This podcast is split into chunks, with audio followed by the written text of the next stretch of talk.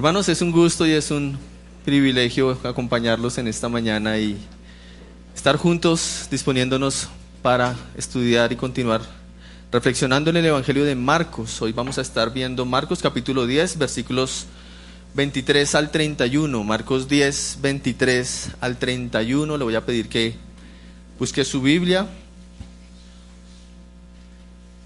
En Marcos 10, y siga la lectura en los versículos 23 al 31, seguido oramos y damos inicio a este sermón. Marcos 10, 23 al 31. La palabra del Señor dice, Jesús, mirando en derredor, dijo a sus discípulos, Qué difícil será para los que tienen riquezas entrar en el reino de Dios. Los discípulos se asombraron de sus palabras. Pero Jesús respondiendo de nuevo les dijo, Hijos, qué difícil es entrar en el reino de Dios. Es más fácil que un camello pase por el ojo de una aguja que el que un rico entre en el reino de Dios. Ellos se asombraron aún más, diciendo entre sí, ¿y quién podrá salvarse? Mirándolos Jesús dijo, Para los hombres es imposible, pero no para Dios, porque todas las cosas son posibles para Dios. Entonces Pedro comenzó a decirle, He aquí, nosotros lo hemos dejado todo y te hemos seguido. Jesús dijo, en verdad os digo, no hay nadie que haya dejado casa o hermanos o hermanas o madre o padre o hijos o tierras por causa de mí y por causa del Evangelio, que no reciba cien veces más ahora en este tiempo, casas y hermanos y hermanas y madres e hijos y tierras junto con persecuciones, y en el siglo venidero la vida eterna. Pero muchos primeros serán últimos y los últimos primeros. Esa es la palabra del Señor. Amén. Por favor, acompáñeme a orar. Señor, gracias por tu santa y bendita palabra, gracias por ponerla a nuestro alcance en nuestro idioma para poder comprenderla y asombrarnos de tu sabiduría, de tu poder, de tu majestad, Señor. Rogamos que hoy podamos, por la obra de tu Espíritu en nuestras vidas, Señor, ser transformados, continuar siendo transformados, recibir salvación y vida eterna al desarrollar y al eh, ver tu palabra, este pasaje que hoy vamos a reflexionar, Señor. Suplico de tu gracia, en medio de mi incapacidad, suplico de la obra de tu Espíritu Santo, guiándonos, mostrándonos y conduciéndonos a tu Hijo, a nuestro Señor y Salvador Jesucristo. Amén. ¿Le gustaría subir a la cumbre del Everest? ¿Le gustaría o no? ¿A alguien le gustaría? A nadie, todos les da miedo el frío. Algunos quizás. No subir a esa cumbre, a la cumbre del Everest, que es la montaña más alta del mundo, 8.848 metros de altura, a esa altitud está. No subir puede ser cuestión de dificultad, más no de incapacidad. Y es que sin minimizar el gran desafío que implica subir hasta esa cima, hasta hoy, hasta el día de hoy, hasta la fecha, ya lo han subido unos mil alpinistas, entre hombres y mujeres, han subido esa cima. Y para ello todos ellos superaron sus propias dificultades. Por ejemplo, a la fecha han subido 15 escaladores en condición de discapacidad y dos de ellos eran ciegos. Lo han subido ancianos, entre ellos un español de 60 años en 1993 y un japonés de 80 años en el año 2013. 80 años. Lo ha subido un niño estadounidense de 13 años. Él logró la cima en el año 2010. Lo han subido personas de países no desarrollados, no tan favorecidos como el nuestro, como Colombia. ¿Saben cuántos colombianos lo han subido? A la fecha lo han subido ocho hombres y tres mujeres colombianos. Todos esos han contado con el deseo, con el arrojo, con el tiempo y por supuesto con el dinero para lograr la hazaña, que en pesos colombianos más o menos va entre 180 millones de pesos hasta 800 millones de pesos, según la manera en que se quiera ascender. Si lo quieres subir en ascensor, 800 millones. Así que no subir la montaña más alta del mundo no es cuestión de incapacidad, sino de dificultad. Y si usted puede superar las dificultades y está lo suficientemente interesado, quizás pueda sumarse a los 6.000 ascensos, porque más, eh, varias personas lo han subido más de una vez, a los 6.000 ascensos que hasta hoy ya se registran para el monte más alto del mundo, y esa cifra día tras día sigue aumentando.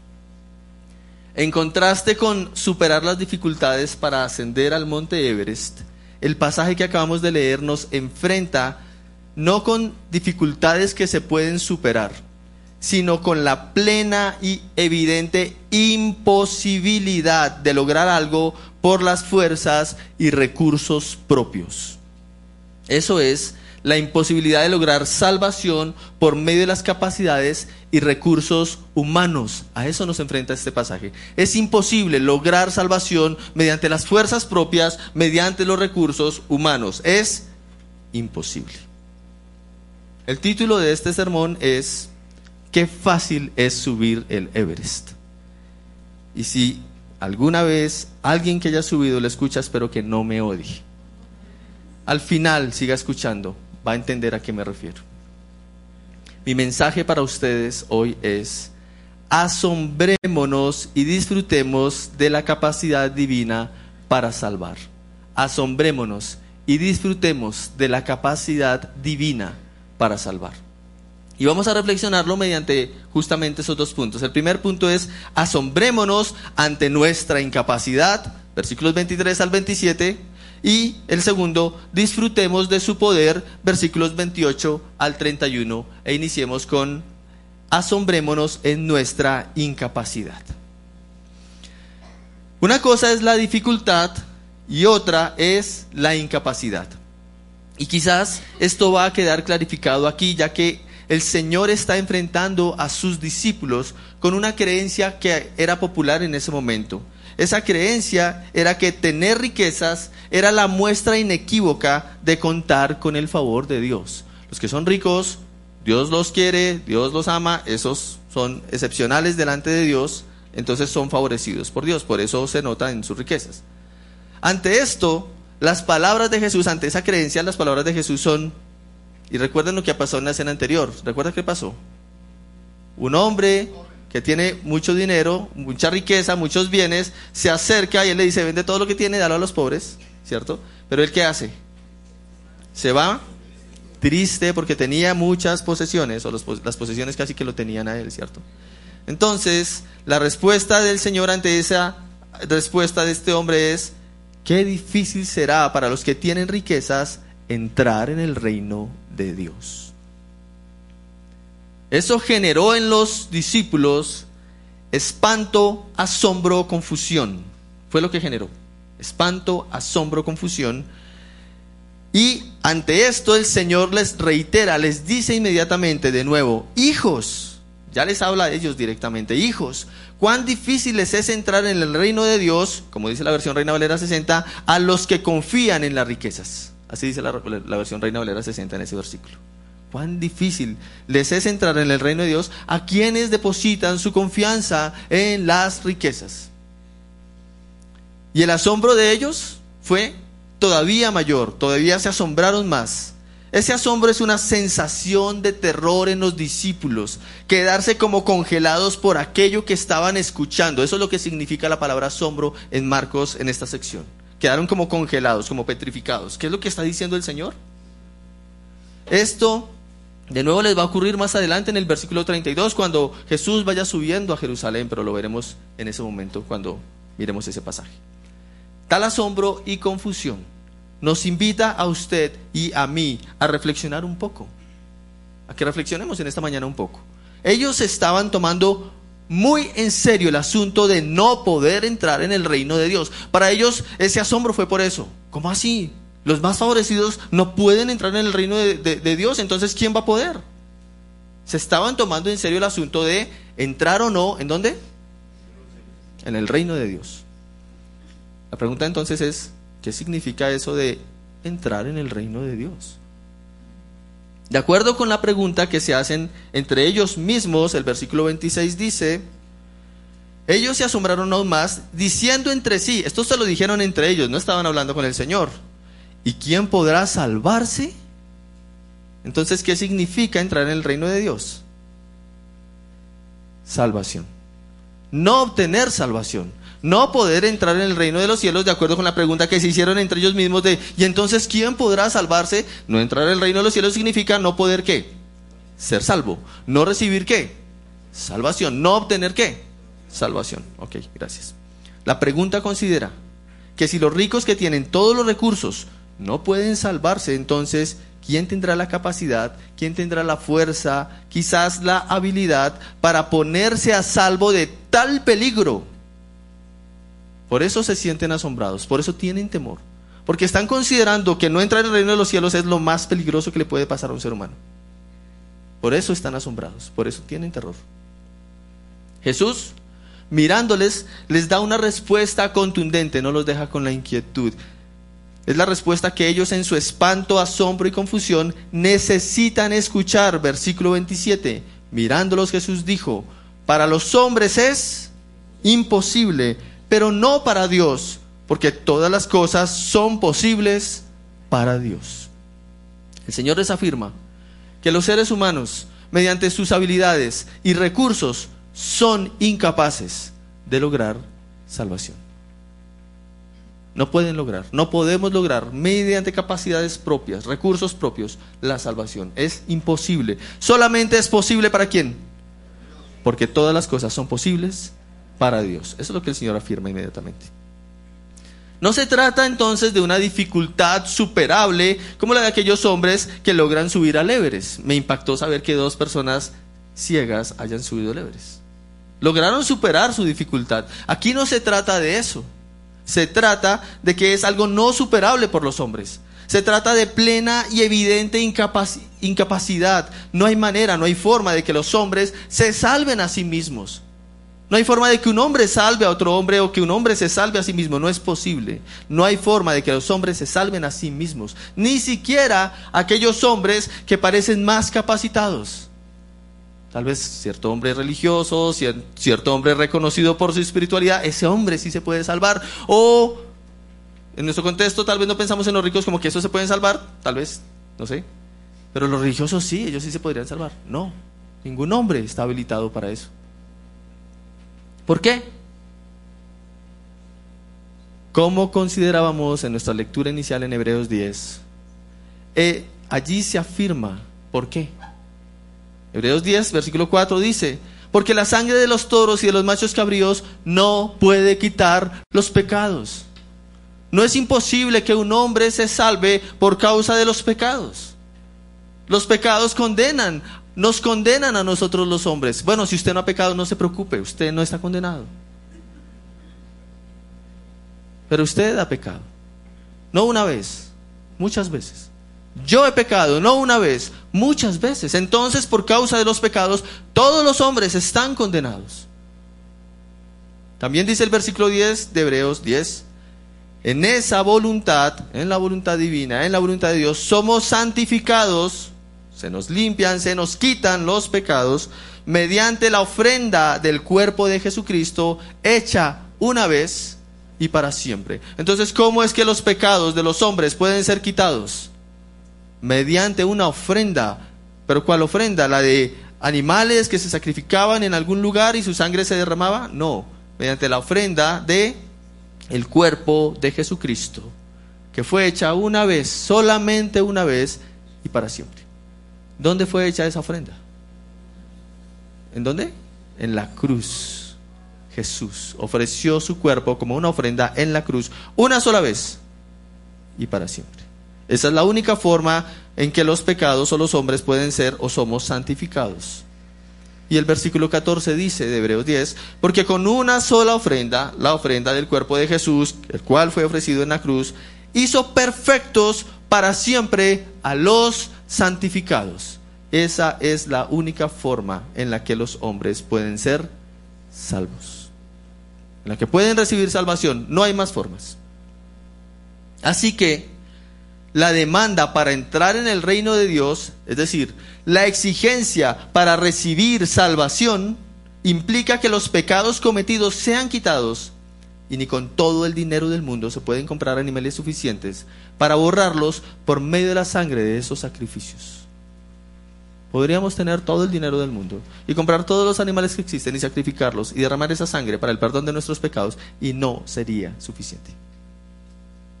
No pagaría ni siquiera el precio de un solo pecado. Borrar los pecados implica un sacrificio más alto. Borrar los pecados, quitarlos, implica un sacrificio mayor. La ofrenda del cuerpo de Jesucristo, el Hijo de Dios como nos hacía reflexionar hace un momento el pastor Nicolás. Esa ofrenda hecha una única vez y para siempre hace perfectos para siempre a los santificados. Es la única ofrenda que puede presentar a hombres y mujeres pecadores como limpios, santos y perfectos delante de Dios. No hay otra posibilidad para ello. Solamente la ofrenda del cuerpo de Cristo. Ni todas las riquezas, ni todos los esfuerzos humanos juntos pueden pagar ni borrar la culpa, únicamente el valor sin igual del cuerpo de Jesucristo, cuya sangre borra de manera real, real y definitiva los pecados. Esto es lo que el Señor desde Marcos 8:31 les venía anunciando, que Él iba a subir a Jerusalén y que en Jerusalén iba a sufrir, iba a morir, iba a ser sepultado y al tercer día iba a resucitar. Él venía anunciándoles eso y aquí venía anunciándoles eso. Quiero hacerles una pregunta. ¿Alguna vez has sentido tal asombro y confusión al ver la imposibilidad de entrar en el reino de Dios por tus propios medios? ¿Has sentido el asombro que sintieron ellos? Y entonces, ¿cómo puedo ser salvo? Ya no ellos, sino usted. ¿Lo ha pensado? ¿Ha sentido ese asombro? Los discípulos y Jesús sí lo consideraron. Ellos fueron conscientes de esa realidad y se asombraron y tuvieron miedo los discípulos. Pero los hombres perdidos en sus pecados no tienen esa conciencia. Los hombres muertos en delitos y pecados no se asombran, no se aterran y no ven el riesgo en el que están. No tienen problema con eso no tienen la conciencia, no tienen tal claridad, no tienen esa claridad. En función de la religiosidad y en función de sus buenas obras, ellos creen que les espera un buen destino luego de morir. He sido religioso, he vivido bien, me he comportado bien, por tanto, Dios me debe estar esperando con los brazos abiertos en función de su religiosidad, en función de su buen comportamiento, en función de sus obras. Los hombres perdidos en pecados que no tienen esa conciencia, piensan eso. Me he portado bien, soy buen religioso, no le hago mal a nadie. Dios debe estar esperándome allá ansioso. No se asombran porque no saben que sus obras y religión no sirven para hacerlos entrar al reino de los cielos, para salvarles. Otros que han sido menos religiosos esperan recibir una segunda oportunidad. Entonces, piensan en la reencarnación o en el purgatorio para corregir su mala conducta y ser mejores. De nuevo las obras. De nuevo la capacidad humana. Ah, pero probablemente hay una segunda oportunidad. ¿Qué tal la reencarnación? Y claro, entonces esta vida la voy a vivir como quiera, porque la que viene, ahí sí voy a portarme juicioso y mientras con esas obras, ahí sí voy a alcanzar el reino de los cielos. Voy a entrar a lo que sea que venga y voy a disfrutar. Obras. Hombres sin claridad, perdidos en sus pecados. O el purgatorio, ¿no? Un tiempo de sufrimiento. Bueno, allá tal vez me quemo, me cocino, no sé cómo será. No aparece en la Biblia, pero pues me lo han enseñado. No me han dicho detalles, pero bueno, y allá sufro, pago un poco y después, cielo, aquí estoy, bienvenido. Obras. Yo mismo, mi capacidad. Y otros que se hallan a sí mismos disfrutando de los deleites del pecado, prefieren afirmar que no vendrá nada después de esta vida. Y así tratan de eludir la realidad de la incapacidad humana. Esos pensamientos tienen en común negar esa incapacidad que a los discípulos les resultó confrontante, asombrosa, atemorizante, y a Jesús le resultó tan evidente. Es imposible para los hombres. Es posible solamente para Dios. Si te resulta más cómodo seguir pensando en tu propia capacidad para agradar a Dios y así entrar en el reino suyo, en el reino de Dios y así ser salvo por tus propios esfuerzos, si eso te resulta cómodo, Jesús dijo que es más probable que logres atravesar un camello por el ojo de una aguja que obtener salvación por tus propios medios. Él lo afirmó ahí. Es más probable que llegues a hacer eso. Y déjeme aclarar que las agujas son tan antiguas como la prehistoria. Y los camellos también. Sé que literalmente le estaba afirmando eso. Es más probable que logres atravesar un camello por el ojo de una aguja que obtener salvación por tus propios medios. Si acaso lograras hacer eso tan difícil, Jesús afirmó que te será imposible obtener salvación por tus propios medios y recursos. En otras palabras, es más fácil subir al Everest. Es más fácil. Entonces, ¿cómo obtener salvación? Acepta la realidad de tu incapacidad para ello. Debes empezar por ahí. Acepta el poder de Dios para salvar. Solamente Dios puede salvar. La Biblia dice, Antiguo y Nuevo Testamento, la salvación es del Señor una y otra vez. Reconoce tu incapacidad. Acepta que solamente Dios puede salvar. Y acepta que Dios salva como Él definió salvar. ¿Cómo lo hizo? mediante el sacrificio del cuerpo de Cristo, quien murió en una cruz. Confía en Cristo para ello, búscalo con arrepentimiento, pídele esa salvación como un regalo que no mereces. Porque esa es la realidad de la salvación, un regalo que no merecemos, que nadie merece. Lo recibiste no porque eras bueno, es porque Él quiso. Él la regala por su gracia. No cobra nada a cambio, pero no hay forma de pagar ese precio tan alto. No es porque no valga. Es el precio más alto que hay, que nadie puede pagar. Cristo vino con ese propósito, morir en Jerusalén, resucitar al tercer día para borrar tus pecados si confías en Él. Yo confío en Cristo. Ok. Si confías en Él. Confiar en Cristo y solo en Cristo. ¿Qué significa eso? No en Cristo más tus obras y tus esfuerzos.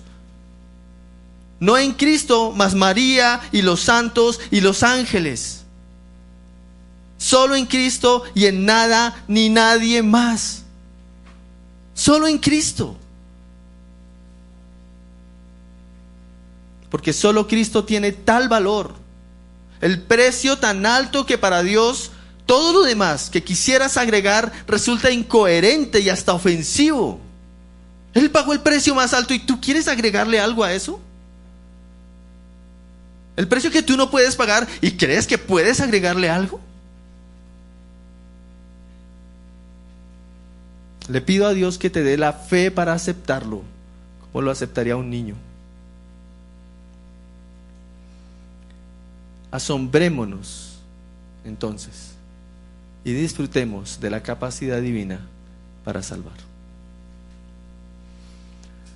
Después de esto, en la mente de los discípulos surge una reflexión. Jesús, hemos dejado todo y te hemos seguido. Esto nos lleva a considerar el segundo aspecto de nuestro pasaje. Disfrutemos de su poder. Disfrutemos de su poder. Versículos 28 al 31. El versículo 28 dice, entonces Pedro comenzó a decirle, he aquí nosotros lo hemos dejado todo y te hemos seguido. Pedro en este caso ya no hace una pregunta para los otros discípulos. ¿Se acuerdan que preguntó? ¿Y entonces quién podrá ser salvo? Se preguntaron entre ellos, no le preguntaron al Señor. Aquí ya él no hace una pregunta. Él lo que está haciendo es una afirmación y la está dirigiendo a quién? Al Señor. ¿Cierto? ¿Cuál es esa afirmación? Nosotros, dice Pedro, lo hemos dejado todo y te hemos seguido. Ya no hay dudas o confusión. ¿Se dan cuenta? Es una afirmación. Ya no hay dudas. Ya no hay confusión. Más bien hay certeza, está seguro. Él está diciendo lo que está diciendo con seguridad, con certeza. Nosotros los que estamos aquí, Señor, hemos dejado todo y te estamos siguiendo. Al parecer, Pedro ha entendido y aceptado la realidad de la incapacidad humana Ya no, está, ya no está la sombra, ya no está el temor. Ha entendido su propia incapacidad para lograr salvación. Pedro dice, yo no soy capaz, ok. No obstante, él y los otros discípulos dejaron todo para ir tras Jesús. Si eso no era el precio para obtener salvación, entonces ¿qué era? Dejamos todo y te estamos siguiendo. Si no estoy pagando mi salvación con eso, entonces ¿de qué se trata? Si la salvación es un obsequio, entonces ¿de qué se trata el dejar todo y seguirte? Eso es como una pregunta implícita, como un interrogante implícito. Y Jesús le dará explicación a eso en adelante. El Señor le dice, todo el que deja, todo el que suelta, ¿para qué? Para sujetarse de Jesús y de qué? Y del Evangelio, recibirá cien veces más. Todo el que deja, todo el que suelta aquello en lo que confía para sujetarse de Jesús y del Evangelio, ese recibirá cien veces más. Es lo que dice el Señor. Así que todo aquel que deja aquello en lo que tenía su confianza, aquello en lo que tenía su esperanza, como no pasó con este joven rico o este hombre rico, para lograr salvación, y en adelante en su vida confía en Jesús y confía en el Evangelio, experimentará como resultado disfrutar del poder de Dios, porque dice que recibirá cuánto? Cien veces más. Entonces va a empezar a disfrutar el poder de Dios. Es lo que está diciendo. La salvación Dios la da como un regalo porque Él es el único que puede salvar. Pero aquellos que dejan de confiar en lo que antes confiaban y ahora confían en Cristo y confían en el Evangelio de parte de Dios, disfrutarán de su poder. ¿Cómo? Cien veces más de aquello que dejaron. ¿Ok? Eso implica recibir cien veces más. Ahora, es interesante porque el Señor dice que en dónde lo recibirán. En esta vida. Y que esta vida será como. Esa nueva vida iba a ser como. De persecuciones, sí, dice eso. De persecuciones. Y en el siglo venidero disfrutaría de qué? La vida eterna. Entonces, de manera literal, el Señor está diciendo, Aquel que deja por ceñirse, por asirse de Cristo, disfrutará cien veces más de aquello que dejó por Cristo. De manera simbólica está diciendo disfrutará plena, de plena satisfacción en esta vida, aunque esta vida ahora sea de persecuciones. Es como aquellos hoteles donde te ofrecen un plan todo incluido. ¿Los conoces? ¿Los has escuchado? Ok. Alojamiento, incluido, claro, es un hotel. Uso de las instalaciones, todo lo que ve aquí lo puede usar. Todo. El campo de golf, las piscinas, el lago, gimnasio, los gimnasios, los restaurantes, todo. Ok. Comidas y bebidas ilimitadas. Usted puede pasar y comer y servirse cuantas veces quiera. Actividades recreativas, todo. Todo lo puede hacer en ese plan todo incluido. La salvación que Dios da es todo incluido supera las limitadas expectativas humanas. Esa es la realidad. Es lo que está diciendo el Señor. Pero, ¿cómo puede saber usted que es verdad si hay que esperar hasta morir? No, no porque el Señor está diciendo que esa salvación se puede disfrutar desde esta vida y que también se disfrutará en el siglo venidero. ¿Ok? Si han confiado en Jesús, si han confiado en su evangelio para salvación, si han despertado, como nos decía el pastor Nicolás el domingo pasado, si han despertado a la realidad de la grandeza de Jesús, él dijo, es como una epifanía, es como estar dormido, no estar enterado y despertar y darse cuenta de la realidad. Si han despertado a quién es Cristo, entonces todo lo demás ha ocupado un lugar inferior y será subordinado a Jesús. El versículo 29 dice, Jesús dijo, en verdad os digo, no hay nadie que haya dejado casa o hermanos o hermanas o madre o padre o hijos o tierras por causa de mí y por causa del Evangelio. ¿Qué es ese despertar a la realidad gloriosa de Cristo? Es que Cristo ahora es supremo, es más alto y todo lo demás es inferior. ¿Qué me cuesta dejar lo inferior por tomar lo que es superior? ¿Qué me cuesta tomar lo mejor por dejar lo que es menor? Es lógico, ¿cierto? Es sencillamente lógico. Y el Señor dice, no hay nadie que haya dejado eso. casa, hermanos, hermanas, madre, padre, hijos o tierras, por causa de mí. Y esto es muy importante. Por causa de mí y del Evangelio, dice el Señor. Por tanto, casa, hermanos, hermanas, madre o padre, hijos o tierras ya no son lo más valioso, es decir, ya no son un medio para obtener el bien mayor. Ahora hay un bien mayor que es cuál? La salvación. La salvación. Y entonces puedo sujetarme a Cristo y a su Evangelio. Y todo lo demás ocupa el lugar que le corresponde. Me puedo desprender, porque ya veo que debe ocupar un lugar supeditado a Cristo. Cristo más alto, infinitamente mayor. Y lo demás en un lugar inferior. No subvalorándolo, pero en el lugar que le corresponde. Aquí hago una advertencia porque creo que algunos me están mirando como para dónde va. Va a pedir la ofrenda ahorita. No, tranquilos. Advertencia. Esto no se trata, lo que el Señor está diciendo acá, así hombres inicuos lo usen de esa manera. No se trata del falso evangelio de la prosperidad. ¿Ok? Lo repito para que quede claro. No se trata del falso evangelio de la prosperidad, que no es un evangelio que es usado para manipular con promesas de mayor bienestar a aquellos que den sus bienes o dinero a hombres avaros y codiciosos, vestidos de religiosidad y de falsa piedad. Él no está hablando aquí de ese falso evangelio que no es evangelio. Pero lo que está diciendo es cierto. Y ya lo vamos a entender. Ese falso mensaje del falso evangelio de la prosperidad que no pone en primer lugar a Jesús como Él lo está diciendo por causa de mí y del Evangelio. ¿Se, recuerdan? Es lo más importante. El Evangelio de la Prosperidad no hace eso. No pone a Cristo como lo supremo. ¿Qué pone como lo supremo? Al hombre. Al hombre. Ese falso que no pone, ese falso mensaje que no pone en primer lugar a Jesús y al verdadero evangelio, sino que mantiene en primer lugar al hombre que por su egoísmo, por su avaricia o por su necesidad o por una mezcla de todo eso, se mantiene a sí mismo en lo más alto, buscando por sus propios medios su bienestar. ¿Cómo así? Si yo doy esto, recibiré siete veces más. Wow, sí, wow. Yo lo voy a dar. Yo me voy a sacrificar. No, no se está sacrificando, está pensando en sí mismo. Porque doy y voy a recibir siete veces más. ¿En quién está pensando? En sí mismo. Pero como hay comezón de oír,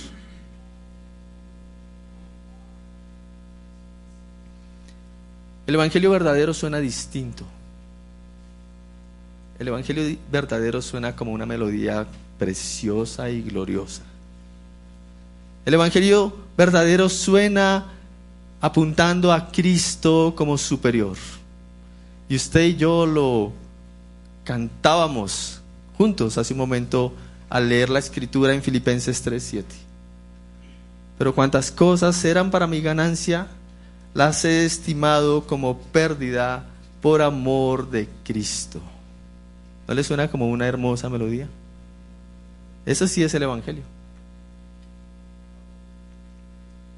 Así que el resultado de reconocer a Cristo como más valioso, reconocer a Cristo como la plena satisfacción, viene acompañada no solo de dejar, sino de acuerdo con lo que está diciendo el Señor, también viene acompañada de recibir y disfrutar tal poder de Dios para salvar. Recibir y disfrutar del poder de Dios único para dar salvación. Versículo 30. Aquellos que hayan dejado,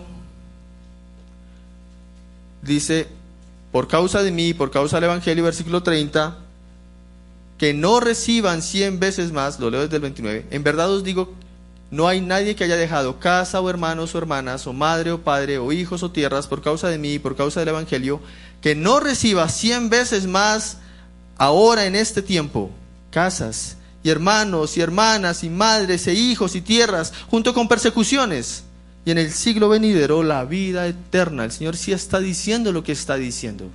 Pero ¿cómo entender eso? ¿Dónde ocurre eso? En esta vida está diciendo, con persecuciones. Bueno, ¿dónde recibo cien veces más? Si he dejado por seguir a Cristo. ¿Dónde recibo en esta vida cien veces más? Eso ocurre por medio de su iglesia.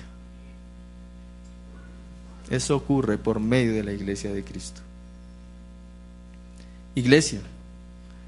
Nosotros vivimos en medio de un mundo opuesto a Cristo, vivimos en medio de un mundo opuesto al Evangelio. En otras palabras, como el Señor lo dice acá, vivimos en un mundo con persecuciones. ¿Lo había notado? ¿Ok? Pero por causa del poder de Dios, desde aquí, por haber recibido el regalo de la salvación gloriosa del Dios poderoso, el único Dios que puede salvar, desde aquí disfrutamos de cien veces más aquello que dejamos para confiar en Cristo y solo en Cristo. Lo recibimos en la iglesia, lo, lo recibimos por medio de la iglesia. Es la iglesia la que disfruta de esos hermanos y hermanas. Es la iglesia la que disfruta de esos padres y madres, de esos hijos, de esas tierras, de esas casas. De eso ya disfrutamos al ser iglesia. Y voy a explicarme. Y perdóneme que voy a hablar en primera persona. Me impactó cuando llegué a esta iglesia local hace 10, 12 años casi. Me impactó cuando llegué a esta iglesia local porque pude reconocer un amor y un compartir genuinos. Y hoy lo sigo evidenciando. Años después, lo sigo evidenciando. Lo vivo aquí, cada domingo junto a ustedes. Cada domingo compartiendo con ustedes juntos. Aquí vivo eso. Cien veces más que lo que tuve que dejar para confiar en Cristo. Y ahorita me explico. Lo vivo aquí cada domingo con ustedes. Lo vivo en mi casa. ¿Cuántos han ido a mi casa? Varios han ido a mi casa y todos son bienvenidos. Pero lo vivo en mi casa o lo vivo en sus casas cuando vivo a sus casas. Cuando juntos disfrutamos la palabra de Dios al tomarnos un café o al comernos algo. Los he disfrutado, mis hermanos. Disfruto y aprecio a muchos de ustedes como disfruto a mi propio Padre está viendo este sermón. Amo a mi padre, amo a mi madre y disfruto de ellos. Sin embargo, a muchos de ustedes los disfruto como si fuesen mi padre y mi madre. Algunos de ustedes se han acercado a mí y me han dado un consejo y es como escuchar a mi mamá o a mi papá. Y los disfruto, hermanos. Ya no tengo un solo papá y una sola mamá, aunque los amo y los aprecio, pero he disfrutado de padres y madres entre ustedes. Disfruto y aprecio a muchos de ustedes como disfruto a mi hermana y la quiero y la amo mucho. Y también está viendo esto. Y entre ustedes he hallado jóvenes, jovencitas, hombres y mujeres a quienes veo y disfruto como mis hermanos, como mis hermanas, como a mi propia hermana. Cien veces más, hermanos. Muchos de sus hijos ahorita están allá en los salones, muchos de sus hijas son como mi hija a quien amo y cuido. Y veo a sus hijos y veo a sus hijas y son como si fueran mis hijos y mis hijas. Cien veces más, hermanos. Todo ello lo disfruto en medio de la vida de la iglesia, siempre centrados en Cristo y en su Evangelio. Ahí he recibido más. Ahí he recibido cien veces más. ¿Disfrutas de la iglesia? ¿Disfrutas de la iglesia? No es el lugar al que entro, me siento, escucho y salgo y me voy a vivir. Es otra cosa. Es otra cosa. Aquí recibes cien veces más. Aquí disfrutas el poder de Dios. No me refiero al edificio. No me refiero al edificio. Me refiero a sus hermanos y hermanas. Me refiero a los que han confiado en Cristo como tú has confiado en Cristo, si es que has confiado en Cristo. ¿Disfrutas de la iglesia? Aquí está aquello que es cien veces más satisfactorio que lo que dejaste para seguir a Cristo, cuando Dios te dio su salvación. Que el Señor, le pido al Señor que nos ayude a mantener y a velar, como orábamos hace un momento en la petición congregacional, por nuestra comunión y no negarnos a ello sino que siendo el Señor y siendo su Evangelio lo central en nuestra vida, velemos y cuidemos por nuestra comunión, porque ahí está eso que es cien veces más satisfactorio. Y consideremos que aún más satisfactorio que disfrutar juntos de la vida diaria y cotidiana, recibiendo padres, madres, hermanos, hermanas, casas, aquí en esta tierra, al compartir juntos en torno a Cristo, vendrá una satisfacción mayor. Un día disfrutaremos de acceso al Padre en el siglo venidero, para siempre, de una forma perfecta, le veremos tal como Él es y tendremos la vida abundante, sin pecado, sin tentación, sin maldad, sin cansancio. Será perfecto. En el siglo venidero la vida eterna será glorioso. Hermanos, si Cristo es primordial para nosotros, cualquier cosa que dejemos para honrarlo a Él, eso mismo nos será suplido en esta vida. Dejar una relación sentimental para honrarlo a Él, a la larga traerá deleite en esa misma área que finalmente solo Él puede satisfacer y no tú. Dejar un trabajo que demanda el tiempo de domingo y te impide congregarte traerá una labor honrosa y remunerada el resto de los días de la semana y Dios usará eso para satisfacer tus necesidades. Finalmente, versículo 31. Pero muchos primeros serán últimos y los últimos primeros. Finalmente, dejemos de aspirar a ser esos primeros que a la larga serán postreros o últimos, porque buscan para sí la primacía. Más bien seamos postreros, seamos de los que están dispuestos a dejar y a servir a otros, como primero lo hizo Cristo nuestro Salvador, quien vino a servir y no a ser servido. Imitemos a Cristo en eso. Asombrémonos y disfrutemos de la capacidad divina para salvar. Después de todo, qué fácil es subir el Everest, ¿no? En comparación con obtener la salvación por los propios medios y en comparación con disfrutar del poder de Dios desde ahora y para siempre. Amén. Cada vez que tenemos el privilegio y el gozo de compartir juntos la cena los domingos, hay una mezcla de esos dos aspectos, asombro y disfrute. Ahora que cantábamos el último himno, Qué gran misterio es para mí que tu gracia vino, me alcanzó. Qué gran misterio es que me salvaste. En la vida del creyente debe haber una mezcla de asombro y de disfrute. Y es lo que hacemos cuando celebramos juntos la cena. Por un lado nos asombramos de ahora estar sentados a la mesa del rey, anunciando su muerte, esperando su venida, algo que antes ni siquiera se nos pasaba por la mente. Y por otro lado disfrutamos, disfrutamos del pan, disfrutamos del vino, disfrutamos de la comunión que como creyentes tenemos y disfrutamos de la promesa que vendrá en el siglo venidero. Disfrutamos de todo ello.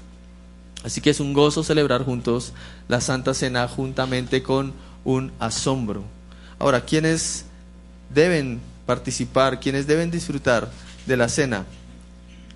Aquellos justamente que son creyentes aquellos que se han asombrado de la obra sin igual de Cristo, de reconocer que estaban perdidos, de que no había capacidad en ellos mismos y ahora están confiados y esperanzados en Cristo y en su Evangelio. Ellos son los que deben disfrutar y compartir la cena. Si usted nunca se ha asombrado porque se vio que estaba perdido y en un peligro mayúsculo a cualquiera otro, porque estaba siendo enemigo de Dios, si eso nunca le ha pasado, si no ha reconocido que Cristo es el único medio por medio del cual Dios y nadie más puede salvar, entonces quiero invitarle a que participe de una forma diferente. Quiero invitarle sencillamente a que, sentado en su lugar, reflexione en lo que acaba de escuchar de este pasaje de Marcos y nos vea a quienes ya hemos experimentado esa gracia y reflexione. Yo quiero asombrarme de esa manera. Quiero depositar mi esperanza en Cristo y verlo solamente a Él. Y reflexione mientras está ahí sentado. Si usted es creyente, otros han dado fe de su fe, han dado fe de que usted ha confiado ahora en Cristo para su salvación y no confía en sus propias fuerzas, sino solamente en Cristo. Entonces también está invitado. Y eso lo hemos validado de aquellos que son miembros de esta iglesia. Hemos validado su fe, hemos validado su confianza, su esperanza en Cristo. Usted está invitado entonces a participar de la cena. Si usted no asiste a esta iglesia local y hoy nos acompaña y en su iglesia otros han validado su fe, entonces bienvenido. Bienvenido también a participar de la cena. Así que de esas dos maneras, quiero invitar a quienes van a participar de la cena a ponerse en pie allí, por favor.